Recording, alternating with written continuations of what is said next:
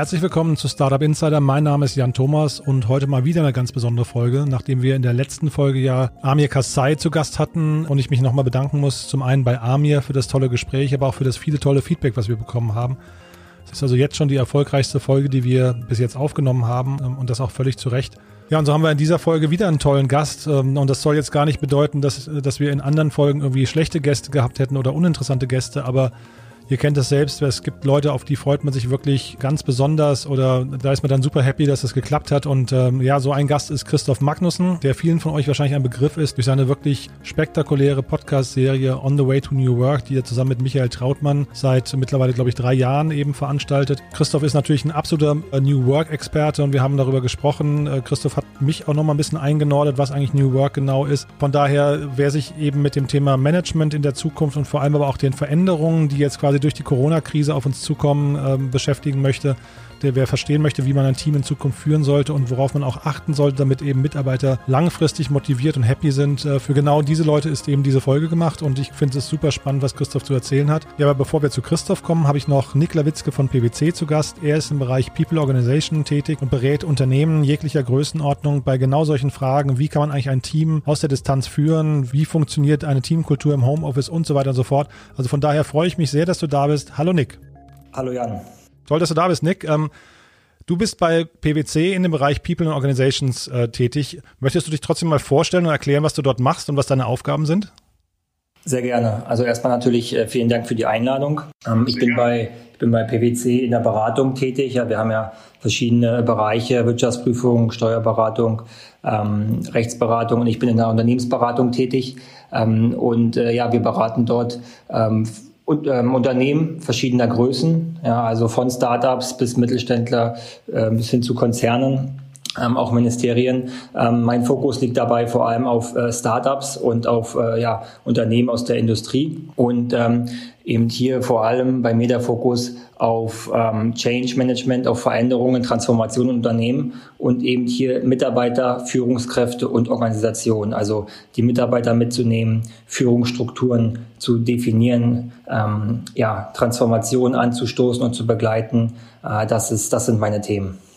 Wir hatten in der letzten Folge hatten wir den Werbeexperten Amir Kassai hier zu Gast und der hat irgendwie einen Harvard-Professor zitiert, der, der wohl gesagt hat, dass die ganze Welt gerade zehn Jahre in die Zukunft gebeamt wurde. Und ähm, das, das sieht man ja wahrscheinlich bei den ganzen Strukturen, die, die wir gerade finden bei, bei den Organisationen und auch bei der, bei der Frage, wie sieht's denn eigentlich jetzt mit dem ganzen Konzept Homeoffice aus? Das war früher immer so ein rotes Tuch, plötzlich ist das so irgendwie quasi selbstverständlich geworden.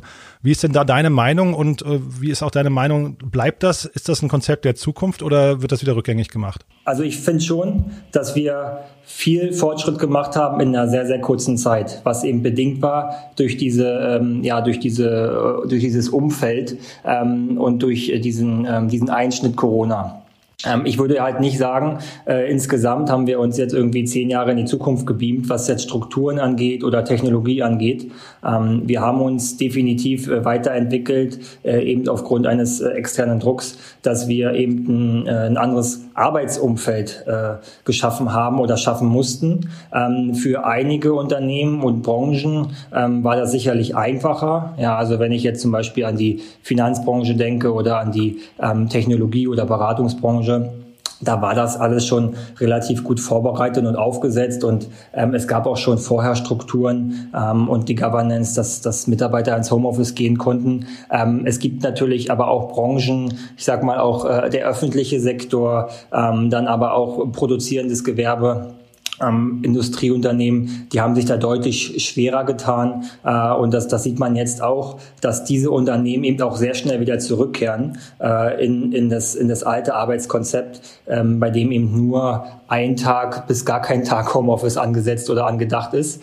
Ähm, also das, das sehe ich schon. Ähm, hinsichtlich Startups muss ich sagen, da ist es relativ schnell gegangen ähm, und da ist es in, in ja derzeit auch so, dass äh, viele noch im Homeoffice arbeiten oder das auch vorhaben, so zu belassen. Ähm, man hat da auch jetzt eine Studie äh, mal durchgeführt und äh, da hat man eigentlich gesehen, dass 40 Prozent der Mitarbeiter ähm, ja, und der Angestellten immer noch im Homeoffice sind äh, und das auch weiterhin planen. Ähm, also da ist es schon so so angedacht, dass, ähm, dass in Zukunft das auch so bleibt.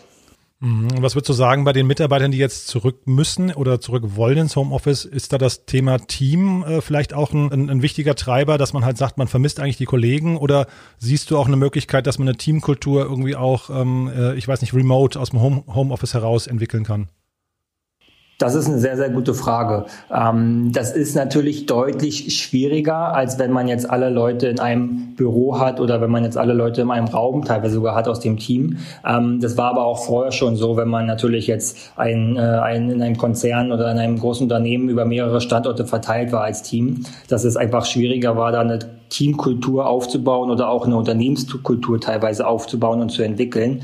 Ähm, es ist aber auf jeden Fall möglich. Es gibt da eben äh, ein paar ein paar Tricks. Ja, also zum Beispiel Kommunikation ist da natürlich ganz wichtig, dass man täglich eigentlich kommuniziert, miteinander redet, offenen Austausch hat ähm, und nicht eben nur einmal die Woche miteinander spricht, ja, oder ähm, eben einmal die Woche zusammenkommt. Ähm, aber auch solche solche kleinen Challenges, solche Spiele. Ähm, wir haben jetzt bei einigen Kunden eben solche ähm, solche Gamification-Ansätze, also dass es Gewinnspiele gibt im Team, ähm, dass es vielleicht eine Video-Challenge gibt, dass dass man sich dann auch außerhalb außerhalb draußen also trifft zum, zum gemeinsamen äh, Walk oder dann vielleicht auch ähm, abends eben sein Afterwork-Bier äh, remote, ähm, remote trinkt. Das ist natürlich nicht zu ersetzen mit dem äh, Team-Event, was es vorher gab, aber trotzdem hilft das definitiv, um auch persönlich sich auszutauschen und über persönliche Dinge zu sprechen und vielleicht auch über den Kollegen nochmal andere Dinge zu erfahren. Ähm, und das ist, äh, das ist natürlich auch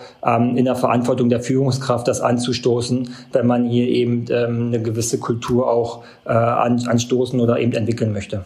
Mhm. Und apropos Führungskraft, die sind ja wahrscheinlich jetzt auch ganz besonders gefordert. Ne? Die müssen wahrscheinlich ziemlich umdenken, vermute ich mal, was so die Zeit vorher und jetzt plötzlich die Remote-Teams. Gibt's da, ähm, gibt's da aus deiner Sicht Best Practices oder wie führt man denn eigentlich ein Team äh, auf Distanz? Ich finde, äh, ganz, ganz wichtig ist hier eben, dass die Führungskraft auch äh, sich mit verändert. Ne? Also nicht nur die Mitarbeiter ähm, haben jetzt vielleicht ein anderes Arbeitsumfeld oder ähm, vielleicht auch andere Technologie. Ähm, die Führungskraft muss auch, ähm, ja, wir sagen immer vom Mindset her anders, äh, anders äh, Führung gestalten und auch an Führung anders rangehen. Ja, zum Beispiel Vertrauen. Man muss einfach, äh, wenn, wenn das Team remote arbeitet, viel stärker vertrauen äh, in das Team und auch in die Arbeit. Ja, ich habe jetzt äh, gesehen, dass einige Unternehmen ähm, Schnüffelsoftware einsetzen. Ähm, das ist natürlich kritisch, sowohl rechtlich, aber eben auch was Mitarbeiterführung angeht äh, und zeigt natürlich, dass, dass da gar kein Vertrauen da ist. Auf der anderen Seite ähm, sehen wir auch, dass äh, solche, solche Themen wie Mikropolitik und Machtspiele im Team oder zwischen Vorgesetzten äh, auch, äh, auch deutlich weniger zu sehen sind ähm, oder auf anderen e Ebenen ablaufen, weil das natürlich jetzt gar nicht mehr äh, in, äh, in Meetings so stattfindet, ähm, wie es vorher stattgefunden hat. Ansonsten, äh, ansonsten würde ich äh, als, als Führungskraft ähm, definitiv sagen, ähm, es ist wichtig, sehr nah bei seinem Team zu sein. Also wir sehen natürlich, ich selber sehe das auch als Berater, dass man sehr, sehr viele Meetings ähm, im Kalender hat von 8 Uhr morgens bis 8 Uhr abends ähm, und man kann hier eben sehr stark äh, seine, seinen Austausch strukturieren. Ähm, aber hier ist es eben wichtig, immer noch gewisse Blocker oder gewisse Zeitblocker für das Team zu haben, um äh, jetzt nicht nur über die Arbeit zu sprechen. Weil was wir eben auch sehen, ist, dass die Beziehung zwischen Arbeitgeber und Arbeitnehmer äh, entemotionalisiert wird. Das heißt, ähm, dass zum Beispiel ähm, ja, man sich weniger identifiziert mit der Kultur oder auch mit der Führungskraft, weil man einfach nicht in den Büros unterwegs ist, weil man weniger Kontakt zur Führungskraft oder zu seinen Kollegen hat. Ähm, das gleiche passiert eben auch zwischen Führungskraft und Team. Ähm, es wird viel professioneller ähm, und, und äh, weniger, ähm, ja, weniger emotional. Das ist eben äh, aber auch eine Aufgabe der Führungskraft, das, das zu gewährleisten, indem eben gewisse After-Work-Events oder eben äh, gewisse, gewisse teaminterne äh, Austausche einfach ähm, auch umgesetzt werden und äh, geblockt werden. Super spannend.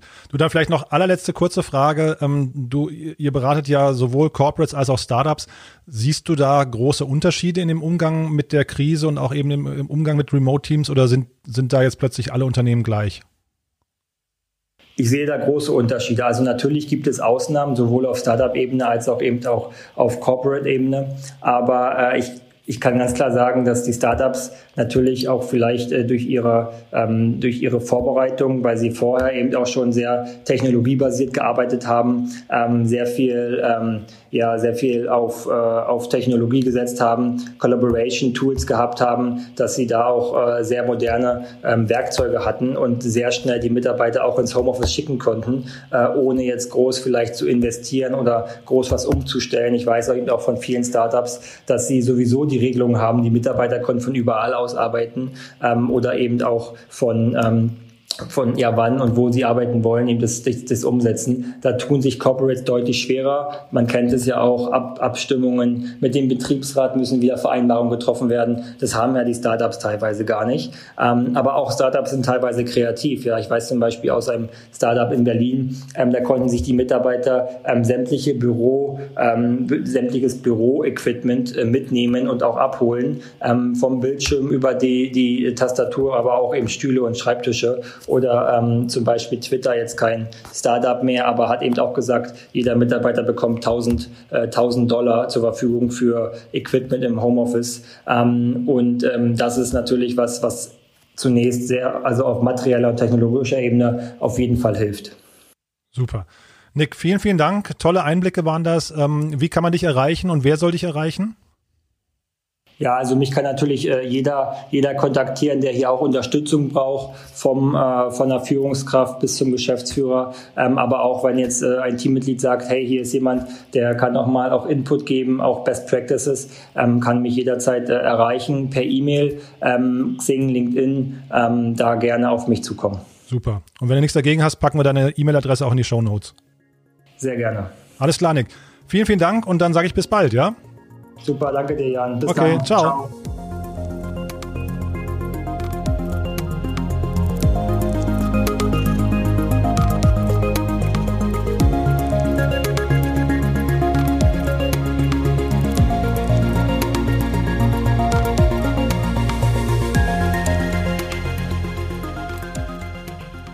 Ja, das war also Nick Lawitzke von PwC. Und falls ihr euch fragt, warum PwC in diesem Podcast hier auftaucht, ist ganz einfach, denn dieser Podcast wird eben mit freundlicher Unterstützung von PwC Next Level realisiert. Das ist die Startup-Initiative von PwC. Und PwC ist eben Deutschlands führende Wirtschaftsprüfungs- und Beratungsgesellschaft.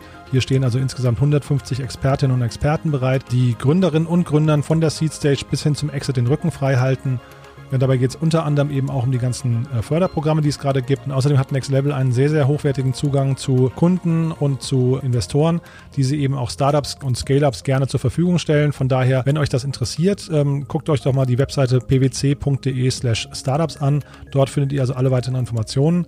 Wir freuen uns auf jeden Fall über die tolle Zusammenarbeit. So, und damit kommen wir zu Christoph Magnussen. Ähm, ihn muss man eigentlich nicht mehr ankündigen. Wer Podcasts mag, ist mit ziemlicher Sicherheit schon mal über eine seiner Folgen gestolpert. Er ist im Audio-Layer, wenn man so möchte, quasi omnipräsent. Ja, und ich freue mich wirklich sehr, dass er sich bereit erklärt hat, mir ein paar Fragen zu beantworten. Denn ich bin ein bekennender äh, On the Way to New Work-Fan und freue mich, das ist so ein bisschen wie das Gefühl, wie äh, wenn man zum ersten Mal beim Papst ist. Ähm, äh, oh deswegen Gott. toll, dass du da bist, Christoph. Äh, äh herzlich dir. willkommen im Podcast. Oh war ja, danke Jan. Ja, cool. Du, ähm, also ich habe es ja gerade schon gesagt, ich habe euren Podcast wirklich rauf und runter gehört. Da ist so viel Lernenswertes drin, finde ich. Ähm, äh, hab äh, in den ersten oder bei den ersten, weiß nicht, zig Folgen auch immer da gesessen mit Stift und Papier und mitgeschrieben. Vielleicht kannst du mal, also bevor wir so also richtig einsteigen, vielleicht kannst du erstmal beschreiben, wer du bist und äh, vor allem auch mal, was du mit Blackboard machst und vielleicht auch dann so die, die Genese des Podcasts, wie es dazu kam und wie du dich mhm. mit Michael getroffen hast. Ah, ich versuche mich kurz zu halten, ja. Mhm. Ähm, ja, ich bin ähm, gebürtiger Kieler, mittlerweile 38. Äh, ich mag es kaum glauben. Äh, ich komme mir viel jünger vor natürlich. Ähm, habe ähm, mit 16 meine erste Firma gegründet, dann BWL in St. Gallen studiert und danach gleich wieder weiter gegründet ähm, mit zwei weiteren Companies und dann eine dritte, die dann Blackboard geworden ist. Und ähm, was wir machen, von außen denkt man so, ey krass, die machen irgendwie so viele verschiedene Sachen. Wir führen Cloud Collaboration Tools ein, also kümmern uns um die interne Kommunikation, also wie man Arbeit in der Firma anders organisiert. Wir produzieren Filme, wir machen unseren eigenen YouTube-Kanal, Podcast und so weiter. Und viele sagen immer, das passt alles nicht zusammen. Passt es aber doch irgendwie, weil ähm, das, was viele als New Work bezeichnen, ähm, das haben wir so in der DNA drin. Also New Work hat ja im Kern die Idee, Arbeit so zu organisieren, dass es den Menschen, dass sie den Menschen stärken kann, statt zu schwächen. Dass viele Menschen sind unglücklich mit ihrem Job, ähm, fühlen sich nicht wohl, dabei ist Arbeit das, was wir einen Großteil äh, mit unserer Zeit tun. Und die Idee ist eben zu sagen, wie kannst du das so organisieren, dass es dir gut tut. Und als ich aus meinem ähm, aus meiner letzten Firma raus bin, die ich mitgegründet habe, war das schon ein recht harter Schlag. Ich bin selber rausgegangen aufgrund ähm, unserer familiären Situation, weil ich weil ich eben mehr in Hamburg sein wollte. Ähm, aber ich wollte dann etwas anfangen, wo ich wusste, ich habe keine Lust, da wieder aufzuhören. Also ich möchte es nicht irgendwann verkaufen oder so, sondern ich möchte etwas, was ich im Alltag gerne mache. Und eine der Kernthesen von New Work ist, finde etwas, was du wirklich, wirklich willst. Etwas, was du wirklich, wirklich, wirklich, wirklich willst. Und das ist ja nicht so leicht, weil jeder Mensch ein bisschen anders ist. Und ähm, wir haben bei Blackboard ein Team mit verschiedensten Disziplinen, so 30 Leute, sind Beratungsunternehmen, die viel mit Technologie zu tun haben, aber der eine bringt dann halt zum Beispiel G Suite rein, der nächste Office 365 zum Einführen, jemand kümmert sich um irgendwelche technischen Tools, ich mit meinem Content-Team mache eben Filme, ähm, die halt sehr nah an den Themen natürlich dran sind, also es befruchtet sich alles gegenseitig und wir verdienen ja auch Geld damit, aber es sind Dinge, die wir eben wirklich tun wollen. Und ähm, das ist das, was Blackboard macht. Ähm, wenn du jetzt Produkte von uns kaufst quasi, dann könnte es sein, dass wir dein Dienstleister sind, um dein dann Office 365 einzuführen. Ähm, es könnte sein, dass wir ähm, dein Partner sind, um deiner Firma dabei zu helfen, ähm, dein Leadership-Team für New Work vorzubereiten. Es könnte sein, dass du mit Streamforce One, ähm, was eine Tochterfirma von uns ist, ein Event buchst, um das digital zu streamen, oder du hörst den On the Way to New Work Podcast. So breit kann es sein. Das, das sind wir. Total spannend und der, äh, der Podcast ist vor drei Jahren entstanden. Ihr habt gerade ähm, mhm. vor kurzem die 200. Folge gesendet. Magst du mal so ein bisschen erzählen, wie es dazu gekommen ist? Und ihr seid mhm. ja auch ein, ein, sehr spannendes und vor allem auch konstantes Team. Ähm, wenn mhm. ich es richtig verstanden habe, hast du den Michael überzeugt, das zu machen, ne? Überzeugt musste keiner ein. Ich glaube, ich glaub, wir sind jetzt bei 220 Folgen. Ich zähle nicht nach. Ich müsste mal in Spotify reingucken, aber ich höre nie wieder eine Folge. Ähm, deswegen nicht, weiß ich es nicht genau. Nee, ich höre, also ich äh, höre es nicht nochmal. Ich habe das Gefühl danach, auch wenn wir das jetzt aufgezeichnet haben, war es gut oder nicht und dann ist gut. Ähm, äh, ja, also das, das kam durch ein Frühstück. Wir saßen nebeneinander und ich erzählte ihm dann eben so, wie wir arbeiten und von der Firma und was so meine Fragen sind. Also ja, cool, er ist an einem ähnlichen Thema dran und wie sich Arbeit verändert. Und ich kam eben sehr über die Tools und von der technischen Seite, über die Arbeitsorganisation und er eher über Leadership. Ähm, und auf einer Reise nach New York ähm, im Flieger, weil er keinen Termin irgendwie frei hatte, meinte ich so, ach, dann komme ich doch halt mit äh, nach New York und wir nutzen den Flug hin und vor Ort noch irgendwie einen Spaziergang und quatschen. Ähm, ja, und daraus ist dann irgendwie die Idee entstanden, ein Buch zu schreiben und die Interviews aufzuzeichnen. Und aus den Interviews, die wir dann aufzeichnen wollten, ist dann eben der Podcast entstanden. Und so sind wir da reingestolpert. Ne? Also wir sind da wirklich auch sehr blank in das, in das Thema reingegangen. Mhm. Und du sagst gerade Reise nach New York. Ähm, man hat so, finde ich, wenn man euch zuhört, das Gefühl, das ist auch eine Reise quasi, die ihr selbst mitgeht. Ja, ne? ja total. Magst du mal erzählen aus deiner Sicht, äh, wie, wie vielleicht der Podcast euch verändert mhm. hat oder wie ihr euch verändert habt im Laufe der Zeit? Naja, also weißt du, wenn du dich anfängst mit New Work oder der Veränderung der Arbeitswelt zu beschäftigen, dann, dann ähm, sind das erstmal Dinge, die akut sind. Ne? Also die einen gehen eher über Tools, die nächsten wollen ihr Team verändern, die nächsten das Büro, die nächsten irgendwie wollen sich neu erfinden. Und über die ganzen Gespräche stellst du plötzlich fest, wie unterschiedlich die Themen der Menschen so sind. Und du wirst sehr bescheiden, ähm, auch in der Beurteilung deiner eigenen Problemfelder, wenn es um Arbeit geht. Und siehst plötzlich mal, wie, wie stark der Mensch im Mittelpunkt steht und wie wenig eigentlich ähm, es um die, was ich arbeite geht, sondern eher mit wem ich arbeite und wie ich die Arbeit organisiere zu tun hat. Ähm, und uns hat das sehr stark verändert. Also ähm, bei mir wurden ganz, ganz, ganz, ganz, ganz viele Themen über die Zeit getriggert, die ähm, die ich vorher so nach hinten geschoben habe. Also das Filmemachen ist viel stärker rausgekommen ähm, das auch Dinge zu hinterfragen ist raus, stärker rausgekommen, wie wir uns organisieren bei Blackboard, ähm, ja, und auch wie viel New Work wir schon in der DNA haben. Ohne dass wir jetzt irgendwelche Obstschalen hier hinstellen oder Office-Hunde haben oder keine Meetings nach fünf oder das ist, das ist alles nett, aber das hat nichts mit New Work zu tun. Ähm, und dafür war der Podcast wahnsinnig wichtig. Vor allem als Mensch hat uns das beide verändert, Michael wie auch mich. Und jetzt haben wir gerade einen kompletten Relaunch gemacht ähm, mit ähm, etwas anderer Struktur, anderer Musik, ähm, Fragen ein bisschen anders, ähm, anderes Setup. Und es fühlt sich richtig gut an. Und ähm, ja, wir machen es auch für uns. Ne? Also wir lernen halt mit jeder Folge etwas. Mhm. Ursprünglich war ja dann, wie du es gerade schon gesagt hast, glaube ich, der Gedanke, dass ihr eben dieses Buch quasi dadurch mhm. entwickelt. Willst du mal kurz sagen, auch wenn es vielleicht ein leidiges Thema ist, aber wie es dem Buch gerade geht? Ja, das weiß ich nicht. Nee. Ähm, das kann ich nicht beurteilen, wie es dem Buch geht.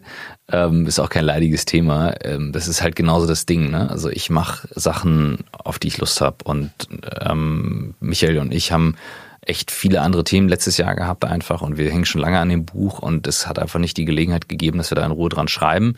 Ich bin eher der Filmemacher von uns beiden. Er ist eher der, der auch schreibt und schreibstark ist und wir hatten jetzt einen neuen Aufschlag, den wir vorhatten Jetzt mal gucken, wie sich das durch Corona verzögert hat. Damit haben wir Anfang des Jahres halt auch nicht gerechnet für die meisten. Ähm, das müssen wir mal schauen. Aber ähm, ich bin da ganz zuversichtlich, es wird noch was geben. Also auf meiner Bucketlist steht auf jeden Fall noch Buch. Und weil du gerade, weil du gerade eben Organisation äh, oder wie ihr euch organisiert bei Blackboard äh, mhm. angesprochen hast, mein Eindruck ist, dass ihr beiden, also Michael und du, dass ihr euch sehr besonders gut organisiert. Ähm, zumindest hat man den Eindruck, dass ihr sehr viel in euer Leben reinpacken könnt. Äh, Kannst du mal kurz beschreiben, wie da ähm, eure Organisationsprinzipien funktionieren? Ui, ähm, also ich, ich, ich vermag das für Michael nicht zu beurteilen. Er ist ein ganz anderer Typ als ich mhm. ähm, ähm, und teilt auch wirklich viel drüber. Da empfehle ich auch ihm auf LinkedIn zu folgen. Da schreibt er sehr, sehr viel drüber. Ähm, bei mir ist es eher so, ich habe viele Jahre mit Getting Things Done gearbeitet, ähm, mit Moleskin, Notizbüchern und komplizierten Markersystemen, bis ich irgendwann festgestellt habe, diese Systeme sind häufig so ein, so ein Ding für die Selbstbeschäftigung. Also das, also das ist zu böse gesagt, so ist es nicht. Die sind natürlich super und die helfen extrem, aber sie können, wenn man sich zu viel mit der Frage, wie organisiere ich sich beschäftigt, blockieren. Und ich bin vom Typ her jemand, mh, hm, ich brauche die Arbeit, ich liebe Arbeiten. Ähm, ich glaube, es gibt diesen schönen Spruch aus dem Zen, ein Tag ohne Arbeit ist wie ein Tag ohne Essen. Und das heißt nicht, dass ich mich komplett überarbeite oder kein Wochenende mache. Ähm, gar nicht. Das, das finde ich genauso großartig oder Zeit mit meinen Kindern verbringe. Aber ich habe aufgehört, den To-Dos anderer Menschen hinterher zu rennen. Also das ist für mich das wichtigste Learning. Also nur weil jemand schreibt, ähm, hallo, äh, kann ich mal Feedback kriegen oder wie auch immer, ähm, wenn ich mal nicht antworte, hat es überhaupt nichts damit zu tun, dass ich unhöflich oder nicht respektvoll bin oder wie auch immer. Ich finde das so großartig, wie viele Menschen sich melden. Ich bin da so dankbar für. Und daraus ergeben sich auch alle guten Sachen. Aber ich habe auch gelernt, mich auch abzugrenzen und zu sagen, nee, mache ich nicht, mache ich nicht, mache ich nicht, mache ich nicht. Und manchmal ist es so viel, dass ich nicht mehr schaffe, das abzusagen. Ähm, und dann bin ich sehr gut da drin, es einfach wegzulassen und mich damit nicht zu stressen. Und das ist mein allerwichtigstes Learning, Dinge wegzulassen, um, ähm, um sauber zu priorisieren. Super. Ähm, ich wollte ja mit dir heute ein bisschen darüber sprechen, wie äh, Corona quasi den Bereich New Work insgesamt verändert. Magst mhm. du mir mal erzählen, wie äh, Corona, also wie hast du denn Corona wahrgenommen und auch vielleicht Blackboard, wie hat euch das betroffen? Naja, wir haben ja sehr schnell reagiert, also auch wenn wir sehr super digital sind. Ich bin als Keynote-Speaker ähm, einige hundert Male im Jahr auf der Bühne und ähm, da haben wir auch wirklich viel Geld mit verdient, also wirklich viel Geld mit verdient. Ähm, und wir haben auch Events, wenn wir so Office 365 für eine, sagen wir, mittelständischen, ein mittelständisches Unternehmen mit 10.000 Mitarbeitern einführen, dann haben wir vor Ort Veranstaltungen. Das sind einige tausend Leute vor Ort, die wirklich so einen, so einen Tag miterleben. Experience Day nennen wir das in unser Bootcamp. Das sind alles vor Ort Sachen. Und die sind natürlich weggefallen. Und ähm, ich schalte in solchen Phasen in so einen ja, Überlebensmodus ist falsch, in so einen, so einen Kampfmodus, das klingt zu negativ, aber es ist schon so ein bisschen, wo ich wirklich dann links, rechts ausblende und sage, okay, was brauchen wir jetzt gerade? Und ich hatte im November schon mit einer Rezession gerechnet. Mit Corona konnte ja keiner rechnen, aber mit einer Rezession. Ähm, und haben uns einige Sachen angeschaut. Und als dann Corona kam, haben wir das genutzt, was, was Blackboard am besten kann, nämlich schnell reagieren und gucken, was wir haben. Und ich habe dann innerhalb von einer Woche selber die ganzen Veranstaltungen abgesagt und sagte, die werden eh nicht stattfinden, also Haken dran, Blick nach vorne. Und wir haben dann mit den Kompetenzen, die wir haben, nämlich Video und Podcast und, und dann doch eben Moderationskompetenz aus den ganzen Vorträgen, Streamforce One aufgebaut ähm, eine Company, die ähm, die Events streamt, ähm, um sie umzusetzen und zwar auch mit der inhaltlichen Ausgestaltung des Events. Also wirklich dann auch, ähm, äh, wie muss es ablaufen, was ist die Dramaturgie und, und, und. Ähm, ja, das ist das, was wir gemacht haben. Natürlich kompensiert das nicht alles, was weggefallen ist, aber wir fühlen uns gut damit, dass wir schnell reagiert haben. Wir sind weiter auf Wachstumskurs, wir stellen auch weiter Leute ein, aber wir mussten schon auch echt umswitchen. Also so ganz ohne war das nicht. Ähm, ich halte aber eben genau das für eine Stärke von New Work, so schnell zu reagieren, den Menschen in den Mittelpunkt zu stellen, zu gucken, was können wir und was wollen wir. Ähm, geht natürlich nicht in jeder Branche, das ist klar, aber eine solche Krise ist halt auch echt ein Realitätscheck und zu sagen, okay, okay, okay, das ist jetzt gerade passiert. Kannst du wegschieben und dich um den Kopf stellen, aber das ist jetzt gerade passiert. Mhm.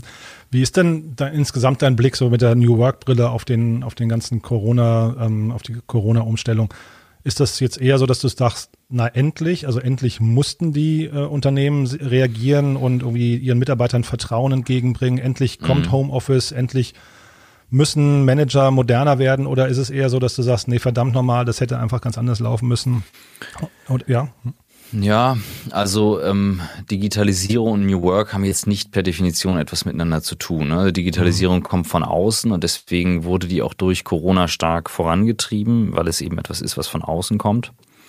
Ähm, wenn du fragst, ob oder wie Digitalisierung dadurch eben vorangetrieben wurde, sage ich ja wir haben natürlich vorher immer gesagt, okay, stellt euch darauf ein, nutzt solche Tools und dann war der Druck halt plötzlich echt da und Unternehmen, wo wir gerade dran waren, die sind auch irgendwie gerade rübergekommen und andere merken jetzt, ui, da fehlt uns was. Also wir haben da echt wirklich viel zu tun.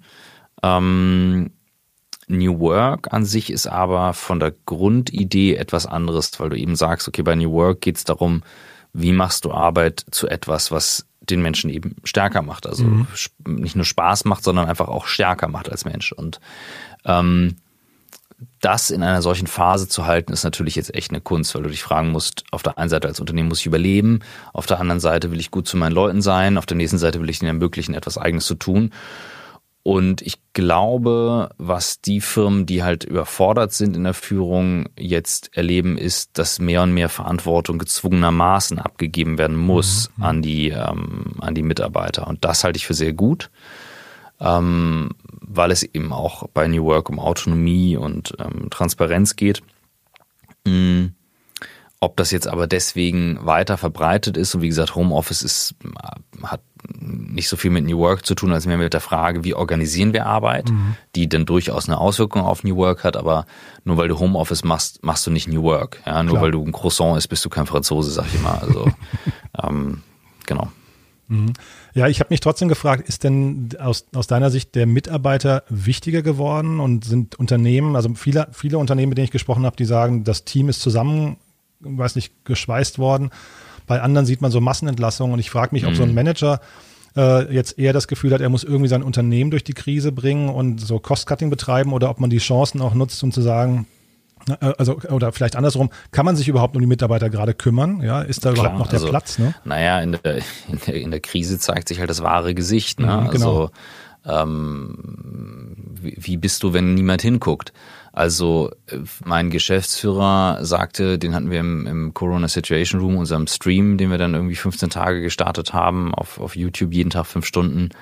Da haben wir ganz viele Menschen interviewt und mein Geschäftsführer, und da war ich echt stolz drauf, Nils ähm, Göldner, sagte, ähm, das Wichtigste ist es jetzt anständig zu bleiben in der Zeit, Rechnungen pünktlich zu bezahlen und so weiter. Und dachte ich, wow, weißt du, so einen Geschäftsführer zu haben, ist einfach auch echt ein Geschenk, weil er hat recht. Ne? Es geht darum, als Mensch anständig zu bleiben und sich nicht um Menschen zu kümmern, ist als ein soziales Wesen, die wir alle sind, das Dümmste, was du tun kannst. Es ist das Dümmste, was du tun kannst. Und natürlich kannst du manchmal davon gezwungen sein, durch eine Situation Menschen zu entlassen. Das ist so. That's reality.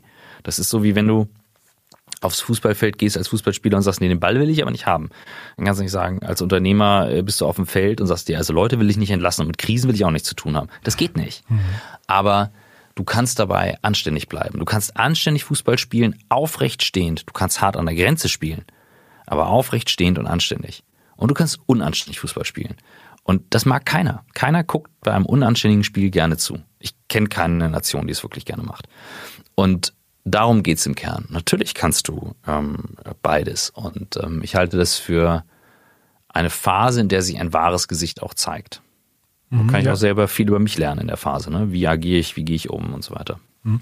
Zeitgleich haben ja viele Unternehmen vielleicht auch einfach gesagt, naja, wir, ohne das wahre Gesicht zu zeigen, wir können jetzt quasi entschuldbar jetzt einfach Leute entlassen und uns verhalten, weil es gibt einen Grund dafür, dass, also einen externen Grund, der das rechtfertigt. Ne? Ähm, mhm. Also das, ja, ich, ich finde das, ich finde das eine sehr schwierige. Ja, es ist, ist halt von der Verantwortung äh, wegstehlen, ist halt irgendwie nicht so cool, ne? Mhm, ja. Wie siehst du denn, ähm, in eurem Podcast hattest du mal so Stuart Butterfield ähm, äh, mhm, zitiert, mhm. das fand ich sehr stark. Der hat gesagt, irgendwie die Rolle eines CEOs ist es, den Mitarbeitern Steine aus dem Weg zu räumen. Was sind denn so gerade die Steine, die du siehst? Also und verändern die sich gerade in der jetzigen Phase? Ähm, äh, wie, wie, siehst du den, das Verhältnis zwischen CEO und Mitarbeiter in dem Moment? Mhm. Also Verhältnis zwischen Mitarbeiter und CEO und Steine. Ähm, die sind natürlich, also bei Blackboard haben wir natürlich wahnsinnig viel mit organisatorischen Steinen zu tun. Ne? Also was kann man tun, um Teams anders zu organisieren? Wie können Tools dabei helfen, besser zu kommunizieren ähm, und so weiter? Ähm, aber wenn wir es mal runterbrechen auf etwas, ähm, kann ich mal einen Moment teilen. Wir hatten vor ein paar Wochen Team Retreat, alles so auf Abstand und so und haben sehr verschiedene Menschen bei uns an Bord. Und wir saßen in der Runde mit fast allen Leuten, also fast 30 Leute. Ähm, und da wurden sehr offen auch Ängste geteilt, Themen geteilt. Und habe ich gedacht, wow, ein Unternehmen, was es erlaubt, verletzlich zu sein und offen Dinge zu teilen. Das heißt, was diesen Raum zulässt, diesen Raum, in dem man sich sicher fühlt, diesen Safe Space, das ist es, worum es gerade geht. Wie kannst du das schaffen? Nicht dieses, oh, da ist der Übervatergründer, der weiß, in welche Richtung es geht. Ey, sorry, ganz ehrlich, hat doch keiner eine Ahnung, in welche Richtung es weitergeht. Wer konnte das denn ahnen? Mhm. Wer jetzt sagt, er konnte irgendwas ahnen und sich selber feiert, der lügt sich in die Tasche. Die meisten Unternehmen haben Glück gehabt, dass sie da sind. Und ja klar, dass E-Commerce-Geschäftsmodelle an vielen Stellen überlegen sind, das war vorher auch schon klar. Das ist nicht erst durch Corona klar. So, das heißt, die Steine, die es aus dem Weg zu räumen geht, sind im Kern eigentlich menschengemachte Steine trauen wir uns die Dinge anzusprechen, die notwendig zum Ansprechen sind, die notwendig sind, um sie zu verändern. Das ist etwas, das muss man aus dem Weg räumen. Und das machst du mit einer Mischung aus, hast du die richtigen Tools, mit denen es möglich ist, aber natürlich auch vor allem äh, lässt es den Raum, ne, das Unternehmen. Mhm. Ja, ich, ich finde, Vertrauen ist so ein Thema, das, das irgendwie in der Vergangenheit viel zu kurz gekommen ist. Ne? Das, deswegen haben ja mhm. viele Mitarbeiter auch die, äh, viele Chefs die Mitarbeiter an den kurzen Leinen gehalten. Ähm, jetzt kommt so quasi mit der Digitalisierung, mit dem Zwang, kommt jetzt auch eben so quasi der Zwang des Vertrauen, Vertrauen müssens, ja. Ähm, siehst du da, sag mal, bestimmte CEOs auch überfordert an der Stelle? Das vermag ich nicht zu beurteilen. Ne? Also ähm, ich glaube, der Druck bei einem CEO, wenn es ein Großkonzern ist, ist natürlich nochmal ein ganz anderer. Oder auch ähm, Geschäftsführer, ne? Also das kann auch, auch im kleinen Team sein, ne? Ähm, ich wundere mich, wie gesagt, über die Unanständigkeit im Verhalten bei vielen. Mhm. Ähm, das hat nichts damit zu tun, dass jemand viel verdient oder ein Unternehmen erfolgreich ist oder man auch Erfolge feiert. Aber unlautere Mittel anzuwenden, egal gegenüber den Mitarbeitern oder gegenüber den Kunden, das ist einfach nicht anständig. Ähm, sind die damit überfordert? weiß ich nicht, ne? Weil also ähm, wer zu Recht ein CEO oder ein Geschäftsführer ist, hat sich diese Stelle hof hoffentlich auch verdient ein Stück weit oder füllt diese Rolle aus, weil er eine gute Führungsperson ist. Aber ich finde, wir setzen manchmal den falschen Maßstab an, um zu sagen, der ist erfolgreich und der nicht. Mhm.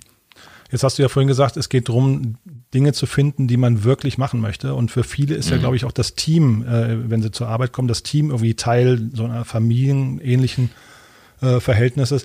Ähm, das bricht ja jetzt zum Teil weg, wenn man mehr und mehr auf Remote ja. geht. Wie, wie siehst ja. du das? Ja, das ist schwierig. Ähm, das lässt sich jetzt gar nicht vermeiden. Das ist schwierig. Äh, wir merken dann halt, wie der, wie sehr Menschen doch eben soziale Wesen sind und nach dem sozialen Kontakt lechzen. Also den wirklich brauchen und wirklich wollen und wirklich vermissen. Ähm, ja, das ist tatsächlich echt schwierig. Also ähm, da habe ich auch noch keine Lösung für der 1 zu 1 Austausch virtuell in Teilen, aber ersetzt es nicht wirklich. Diese mhm. Gruppen-Zoom-Calls halte ich für einen großen Scheiß. ähm, das bringt halt im sozialen Austausch gar nichts, weil sich immer nur zwei Menschen unterhalten. Mhm. Ähm, äh, man muss viel häufiger in viel kürzerer Frequenz mit Menschen telefonieren zum Beispiel. So, also es ist so ganz mhm. viel, wo ich sage, hm, das ist irgendwie so rübergerettet. Ähm, und da sieht man einfach, wie viel wert ein, ein sozialer Kontakt sein kann. Und ich glaube, diese Wertschätzung, die wird, wird steigen.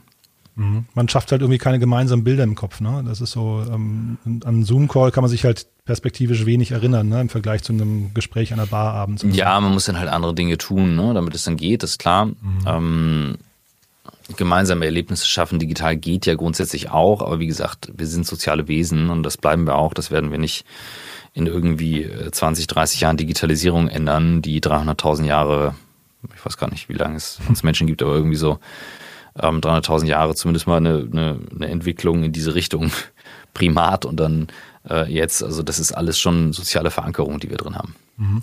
Und siehst du denn ähm, die Gefahr, dass die Verbundenheit von Mitarbeitern zu den Arbeitgebern, dass die nachlässt oder dass die vielleicht auch beliebig wird irgendwann? Äh, und wenn mhm. ja, was müssen, der äh, was müssen Unternehmen denn dann tun, um das zu vermeiden?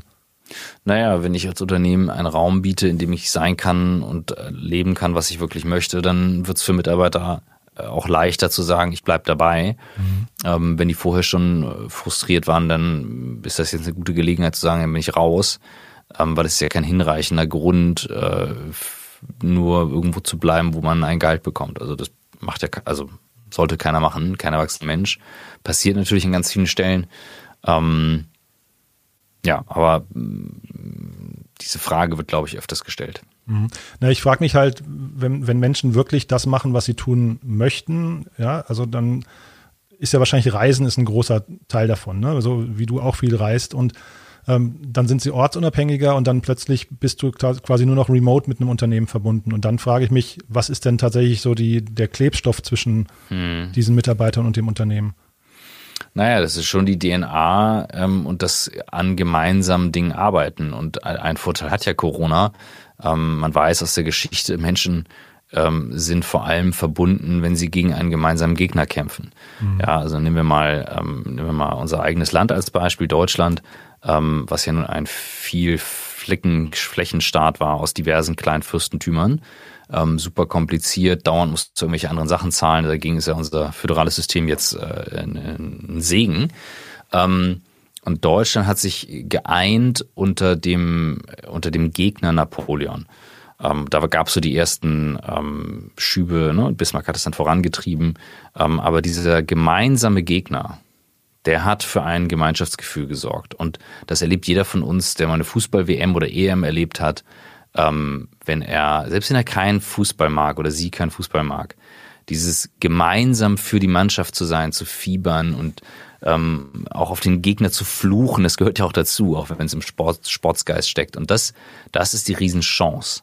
Ähm, wir haben hier einen, einen echten Endgegner, ähm, der wirklich, wirklich das Leben schwierig macht, weil die Konsequenzen daraus für die Öffentlichkeit sehr sichtbar und spürbar sind.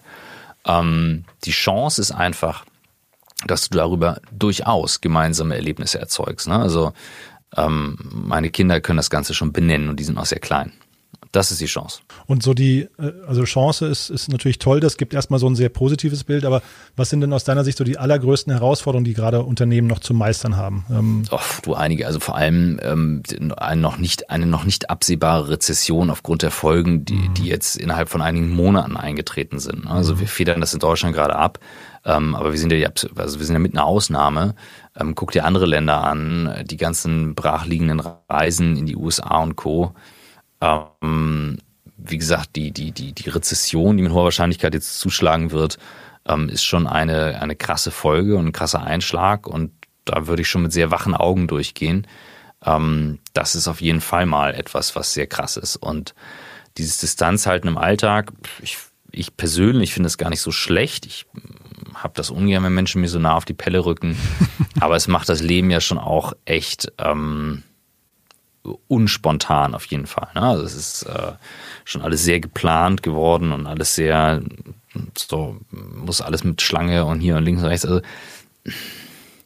ist es jetzt wirklich schlecht? Nein, auch nicht. Es stirbt jetzt keiner davon, dass er mehr Abstand hält. Gerade das soll ja verhindert werden. Aber es ist schon, ja, es ist schon etwas, wo ich mich auch frage, und das kann ich nicht beantworten, wie wird das langfristig auf uns wirken? Und nicht nur auf uns, sondern vielleicht auch auf Kinder und Co. Mhm. Ich hatte ähm, nochmal eure Folge gehört, die ihr aufgenommen habt, wo ihr quasi die ersten 200 Folgen, glaube ich, durchgegangen seid im Schnelldurchlauf. Eine super mhm. Folge, wenn man euch kennenlernen möchte und auch verstehen möchte, was ihr da macht und wie vielseitig das Ganze ist. Eine tolle Folge, ähm, um, um mal reinzukommen, finde ich. Das macht sofort Lust, weiß nicht, 10, 20, 30 Folgen am Stück zu hören. Ähm, Dankeschön. Du hast, wenn ich dich richtig verstanden habe, an der einen Stelle dort gesagt, ich glaube, da ging es um Verena Pauster, dass, ähm, dass äh, das Thema Weiterbildung oder Bildung generell irgendwie mhm. ein Herzensthema von dir geworden ist. Ne? Ähm, kannst du mal sagen, wie du dich weiterbildest? Das fände ich nochmal sehr spannend, weil ich glaube, mhm. wir, wir, wir erleben ja jetzt quasi gerade auch so eine Phase, wo sich jeder weiterbilden muss, damit er eben auch Schritt hält. Ne? Ähm, mhm. Wie machst du das?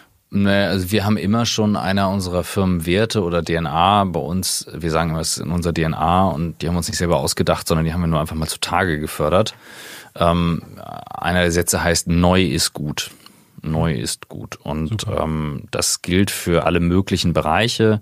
Ähm, wenn du in meinem Content-Team bist, dann guckst du dir halt neue Kameratechniken an, neue Technologien zum Streamen. Äh, wenn du bei den Techies im Cloud-Team bist, dann guckst du dir irgendwie Security-Plattformen an und so weiter. Das heißt, das ist bei uns schon drin und das liegt auch daran, dass es bei mir auch drin ist. Meine Quelle ist meistens YouTube. Ich habe ein paar Kanäle, denen ich gerne folge, wo ich Videos anschaue, die Dinge erklären. Ähm, ich schaue sehr viel Dokumentation oder Reportagen, das ist so mein, mein Ding. Ähm, ich lese sehr wenig Headlines und Nachrichten und konsumiere gar kein Social Media, auch wenn ich selber viel poste, aber mich interessiert das nicht so sehr und das heißt nicht, dass mich die Menschen nicht interessieren, aber es ist häufig zu wenig authentisch, zu wenig echt und mhm. ich suche nach diesen echten Sachen. Also ähm, wie gesagt, meine Weiterbildung ähm, als Quelle, wenn du jetzt nach einer Quelle fragst, ist YouTube vor allem. Ähm, da habe ich einen sehr guten Feed und dann Menschen, die mir etwas erklären, zeigen, ähm, so, wo ich dann auch genauer hinhöre, genauer hingucke. Das ist eigentlich das, wo, wo mein Wissen meistens herkommt. Mhm. Was würdest du Menschen gerade empfehlen, ähm, jetzt nicht als Kanal, sondern eher so als Skills ähm, oder als Fähigkeiten, die man sich jetzt gerade unbedingt noch drauf schaffen musste, um, äh, müsste, um jetzt vielleicht auch in einer immer effizienteren und digitalisierteren und auto automatisierteren Welt äh, Schritt zu halten? Ja, sich nicht so stressen, aber eine Sache im Hinterkopf zu haben, nämlich, ähm, dass es halt normal ist, dass sich die Welt verändert. Das hat die sich immer schon. Es gibt auf YouTube was sehr angenehmes. Man kann sich äh, auf bereitete Filme von altem Super 8 oder noch schlechterem Material anschauen. Also aus dem Jahr 1800, Schieß mich tot, 1908 und so weiter. Das ist dann Paris in 4K und Farbe, New York in 4K und Farbe, Tokio und, und hast du nicht gesehen. Und ähm, wenn man das sieht, dann wird man wirklich bescheiden und humble, weil man merkt, ja, ja also ähm, ganz so wichtig, wie wir uns nehmen, sind wir alle nicht. Ähm, es hat alles schon mal stattgefunden. Veränderungen gab es auch da, Kriege gab es auch da, Krisen gab es auch da. Und äh, wer meint, wir sind heute schlauer, der irrt gewaltig, wenn er in die Gesichter dieser Menschen schaut. Die waren auch schlau. Ähm, ziemlich viele Schlaue dabei. Ähm, ja, und ich, insofern, ich glaube, die wichtigste Fähigkeit ist, sich beizubehalten, da offen für zu sein und nicht in diesem Modus zu versinken, oh Gott, ich kann das alles nicht und ich bin zu alt und der Zug ist abgefahren und was weiß ich nicht. Ey, ganz ehrlich, wenn die Motivation groß genug ist, wenn die Motivation groß genug ist, dann sind Menschen in jedem Alter zu allen Sachen fähig. Zu, zu allen, ausnahmslos. Ein tolles Schlusswort. Ja, achso. Körperlich zählt das auch dazu, aber ich glaube, das ist eben das Ding. Super. Also, wenn die Motivation groß genug ist, sind Menschen zu allen Sachen fähig. Wahnsinn. Du, vielen, vielen Dank. Ähm, vielleicht nochmal dann in, äh, in Sachen Eigenwerbung. Welche, welche Folgen von On the, uh, On the Way to New Work sollte man sich nochmal anhören, aus deiner Sicht, um reinzukommen? Oh. Ich hatte ja gerade die, die, die, Gesamtübersicht schon empfohlen, aber gibt es so ein, mhm. zwei Highlights aus deiner Sicht? Ähm, also eine großartige Folge ist die 22 mit Warren Rustand ganz von Anfang an und jetzt ganz neu kommt am Montag erst, jetzt kommt am Montag eine Folge raus, die man sich anhören sollte, die 221, ich verrate noch nicht mit wem. Äh, sehr, sehr spannend. Ähm, Ja, aber generell euren Kanal abonnieren, das ist das Wichtigste. Guckt mal rein, genau. Wir genau. haben es jetzt gerade bearbeitet ähm, und ähm, gehen da sehr in die Tiefe mit den Leuten, aber auch sehr in Richtung New Work. Also einfach mal reinhören und ähm, genau, freuen wir uns über jeden, der, der sich da was rausziehen kann. Super. Jetzt hast du gerade vorhin schon gesagt, äh, du antwortest nicht auf jede E-Mail, aber wie soll man dich kontaktieren und vor allem, wer soll dich kontaktieren? Mit welchem Anliegen soll man nicht rantreten, mit welchen auch nicht? Ähm, tja, das vermag ich immer nicht zu beurteilen. Also ähm, man kann sich mit jedem Anliegen an mich wenden. Ob ich mich jetzt drum kümmere oder mir das anschaue, das kann ich nicht sagen, weil es mich manchmal in der Länge und der Umfassenheit überfordert. Ich freue mich natürlich total über, über Feedback, ähm, aber ich bin auch ein Mensch, ich nehme das sehr ungefiltert auf, positives wie negatives Feedback. Ähm, und ich bin da sehr, weil, weil ich da eben auch sehr sensitiv drauf bin, ähm, schiebe ich das dann auch manchmal beiseite. Also ich bin jetzt kein Fan von übrigens, ich habe hier so ganz tolle konstruktive Kritik. Ja, wir haben gerade eine Umfrage gemacht, irgendwie 1700 Kommentare gelesen. Das reicht mir gerade, von negativ bis positiv alles dabei. Ähm, nein, also LinkedIn ist ein super Kanal, Instagram ist ein guter Kanal. Man kann mir auch E-Mails schreiben, da steht dann aber auch drin, wer in meinem Team was macht. Ähm, kurz halten, to the point. Ähm, ich helfe gerne, wenn ich helfen kann. Äh, ich kann aber nicht immer helfen. Und ich habe verstanden, wer virtuelle Events veranstalten möchte, der kann das mit euch auch machen, ne? Auf jeden Fall. Streamforce One, geiles Team bei mir hier, die Jungs und Mädels, äh, die das machen. Das macht richtig Laune. Könnt ihr euch mal angucken mit unseren Beat Corona Musikstream oder Corona Situation Room auf YouTube. Das äh, sind so ein paar Beispiele, was wir machen. Toll, Christoph. Du, vielen, vielen Sehr Dank für die, für die spannenden Insights. Äh, war, gerne, gerne. war ein schneller Ritt durch viele Themen. Ähm, toll, was ihr macht. Wie gesagt, viel Erfolg für die nächsten Folgen und ich freue mich auf das Buch. Danke dir. Danke, danke. cool. Bis bald, ja? Ciao. Ciao.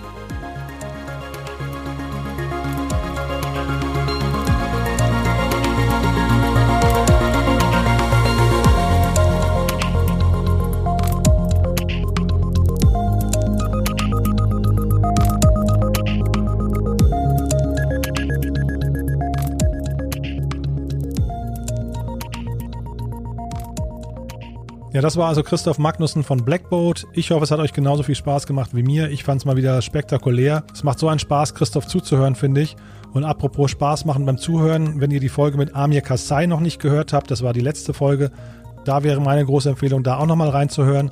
Und ansonsten freuen wir uns auf die nächste Folge mit Christian Busch. Er ist der Chef des German Accelerators in New York. Und ähm, naja, New York muss man jetzt bei der Corona-Krise ja nicht nochmal extra hervorheben. Da geht es ja wirklich gerade drunter und drüber. Und Christian wird uns mal so ein bisschen seine Eindrücke ähm, schildern, wie es der Startup-Szene in New York gerade geht, auch perspektivisch. Er hat da wirklich einen sehr guten Einblick. Er ist auch als Investor unterwegs und war auch früher quasi Nachbar von Oliver Samwer. Von daher ist er extrem gut vernetzt, hat einen tollen Blick auf die Szene.